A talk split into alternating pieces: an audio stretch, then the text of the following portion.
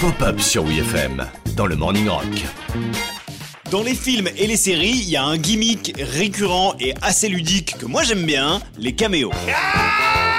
Non Non, non oui, mais alors non, c'est pas ça du tout. Un caméo, c'est l'apparition surprise, souvent furtive, d'une star invitée dans une œuvre filmée. Le premier à avoir popularisé la chose, c'est Alfred Hitchcock qui apparaît dans 40 de ses 54 films. Quelle riche idée Le seul qui s'approche d'un tel score, c'est le regretté Stan Lee qui compte 37 caméos à son actif. Votre invitation, monsieur.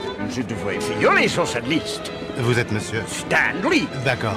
C'est bien trouvé. Je, Allez, je- au je suis revoir, sûr, monsieur, je c'est suis ça. Stanley. Merci. Durant la seconde moitié du XXe siècle, la pratique du caméo est devenue très courante, particulièrement dans le cinéma de genre, qui se prête très bien à ce type de clin d'œil. Lance Armstrong Oui, c'est moi. Vous savez que je suis un de vos fans Ouais, alors il y a des caméos qui vieillissent euh, mieux que d'autres. hein. Euh, Lance Armstrong dans Dodgeball, euh, Donald Trump dans Maman j'ai encore raté l'avion, Michael Jackson dans Men in Black 2. Aujourd'hui, tu les revois, tu tiques un peu. Euh, et un chat, ça peut faire un caméo Bah, euh, je sais pas, oui. Et alors on appelle ça euh, un caméo Bon, parmi les adeptes du caméo, les rockstars sont souvent au premier rang. Flea des Red Hot Chili Peppers, Marilyn Manson, Alice Cooper, David Bowie, Billy Idol. Billy Idol aussi, c'est vrai, dans Wedding Singer avec Adam Sandler. Je t'interdis de parler à Billy Idol comme ça. Mais si le caméo était une discipline olympique, la médaille d'or reviendrait sans l'ombre d'un doute à une des séries cultes des années 80, Deux flics à Miami.